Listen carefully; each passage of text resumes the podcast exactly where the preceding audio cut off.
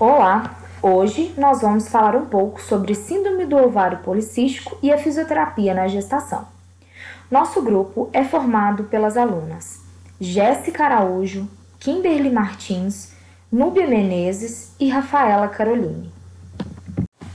Definição de síndrome do ovário policístico. É uma endocrinopatia comum em mulheres que se encontram na idade reprodutiva apresenta um amplo aspecto de sinais e sintomas, tais como acne, seborreia, menstruação inconstante, obesidade, aumento da quantidade de pelos, perda de cabelo repentina e formação de cistos no ovário. Devido ao fato de poder causar complicações reprodutivas que podem até mesmo levar à infertilidade, neoplasias, entre outros, é necessário que seja detectada precocemente. A etiologia ainda não é conhecida. A medicina ainda não descobriu o que causa a síndrome dos ovários policísticos, mas existem fatores que são comumente relacionados com a doença, como o excesso de insulina ou a resistência a ela e histórico familiar.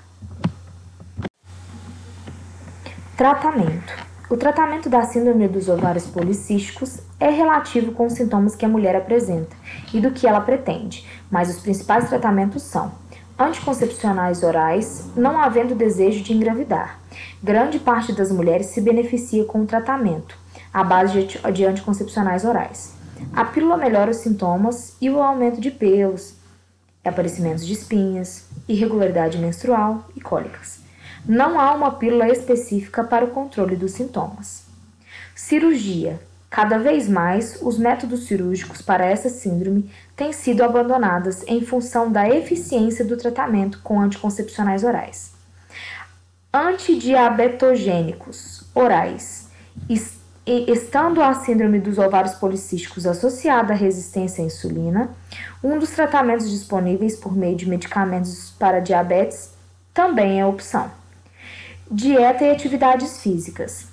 Essas pacientes devem ser orientadas em relação à dieta e atividade física, simultaneamente com as medidas terapêuticas. Indução à ovulação. Se a paciente pretende engravidar, o médico lhe recomendará tratamento de indução da ovulação, não sem antes afastar as outras possibilidades de causas de infertilidade. Não se deve fazer esse tratamento em mulheres que não estejam realmente tentando engravidar. Como forma de prevenção, recomenda-se dieta balanceada e nutritiva, acompanhada de exercícios físicos e realizando acompanhamento ginecológico anual.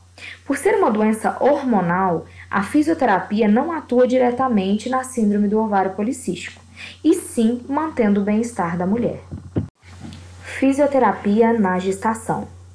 Pode-se definir gestação como um processo que ocorre desde a presença do óvulo fecundado no útero até a saída do feto seja de forma natural, como no parto normal, ou de forma programada, na cesariana. Uma gestação habitual deve durar em torno de 40 semanas e normalmente é dividida em três trimestres. Durante a gestação, a mulher passa por muitas modificações psicológicas e físicas, que têm como intuito preparar a mãe para a chegada do bebê. Nesse período, o corpo vai se adaptando fisiologicamente e anatomicamente. Adaptações essas que são resultados de quatro fatores mudanças hormonais, mudanças no sistema cardiovascular, desenvolvimento do feto e aumento do peso corporal. Essas mudanças muitas vezes podem provocar malefícios e é por isso que se faz necessário e é importante um acompanhamento pré-natal de qualidade, periódico e humanizado. Mas ao contrário da crença popular, um pré-natal não é composto apenas pela medicina obstétrica. Também podem estar presentes enfermeiros, doulas, fisioterapeutas, nutricionistas, entre outras profissões. Um serviço especializado e multidisciplinar proporciona não apenas os atendimentos básicos, mas intervenções e cuidados especializados com o objetivo de evitar complicações gestacionais, pré e pós-parto. Segundo o COFITO, Conselho Federal de Fisioterapia e Terapia Ocupacional, a fisioterapia é uma área de conhecimento em saúde que estuda e trata os distúrbios cinéticos e sinérgicos funcionais que acometem os órgãos e sistemas do corpo humano, gerados por alterações genéticas, por traumas ou por condições adquiridas. Levando em consideração tal definição, o profissional de fisioterapia está apto a colaborar e proporcionar melhora na qualidade de vida da gestante. Baseado na necessidade de um tratamento específico na gestação, surgiu a fisioterapia obstétrica, que busca reduzir e prevenir as disfunções no corpo da gestante, principalmente aquelas que acometem o assoalho pélvico, pois este muitas vezes é esquecido, o que pode provocar alterações crônicas quando não damos a devida atenção. Para tal tratamento, a fisioterapia usa diversas ferramentas eficazes no ajuste das alterações fisiológicas. Dentre tais recursos está presente a reeducação perineal do assoalho pélvico, que está enfraquecido. Alterações na gestação. Alterações musculoesqueléticas. No período gestacional, transformações no sistema músculo-esquelético são as que mais aparecem, pois nesse período o corpo está buscando formas de se adaptar e acomodar o feto, sem que ocorra prejuízos no desenvolvimento do bebê. As alterações mais observadas são dores internas ou pequenos desconfortos em determinadas partes do corpo, na qual se destacam as cervicalgias, lombalgias e dores sacroiliacas. Mas também existem alterações que não provocam incômodo, tais como alterações no volume do abdômen, aumento das mamas e alargamento do útero, principalmente no último trimestre. Alterações posturais, como nos ombros caídos, tensões musculares. Outras alterações comuns são a síndrome do túnel do carpo e a disfunção sacroiliaca, além da frouxidão ligamentar para facilitar a passagem do feto no parto vaginal. Para todas essas alterações, é recomendado o uso da cinesioterapia com alongamentos passivos e ativos e fortalecimento muscular.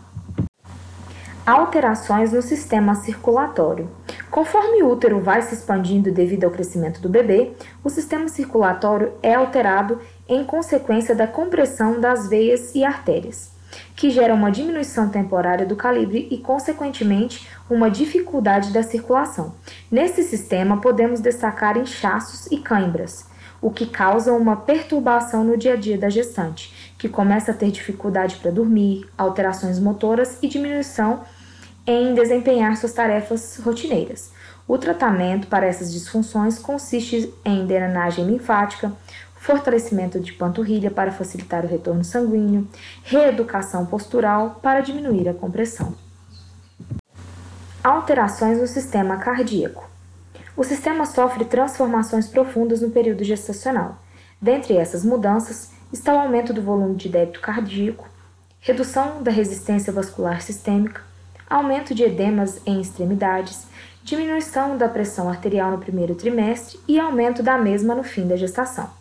Também ocorre a compressão da veia cava inferior quando a mulher está em decúbito dorsal, gerando então a síndrome da hipotensão supina, que apresenta sintomas como mal-estar, vertigem e náuseas, falta de ar e, em casos extremos, desmaio. Para reverter os sintomas, basta que a gestante se posicione em decúbito lateral esquerdo para descompressão da veia cava. Alterações no sistema urinário. A expansão do útero comprime a bexiga, gerando então o aumento da frequência urinária. Outra alteração comum é a incontinência urinária, gerada pela constante sobrecarga no assoalho pélvico fazendo com que ocorra a diminuição da força do mesmo, ou seja, a disfunção. Pode-se dizer que é nesse sistema que a fisioterapia atua de maneira mais importante, devendo avaliar a gestante para verificar as situações que ocorrem perda de urina e avaliar as propriedades musculoesqueléticas, orientar e ensinar a gestante a contrair os músculos do assoalho pélvico de maneira correta. Alterações no sistema respiratório. Como em todos os outros sistemas, as alterações respiratórias são causadas pela compressão do útero, neste caso sobre o diafragma, gerando uma respiração apical superficial, aumento do volume corrente, microatelectasias, aumento do diâmetro do tórax. Nesse caso, a fisioterapia atua com exercícios de expansão pulmonar. Essas são as nossas referências bibliográficas. Este foi o nosso trabalho. Espero que vocês tenham gostado e que tenha sido de grande valia para vocês. Um abraço e até a próxima!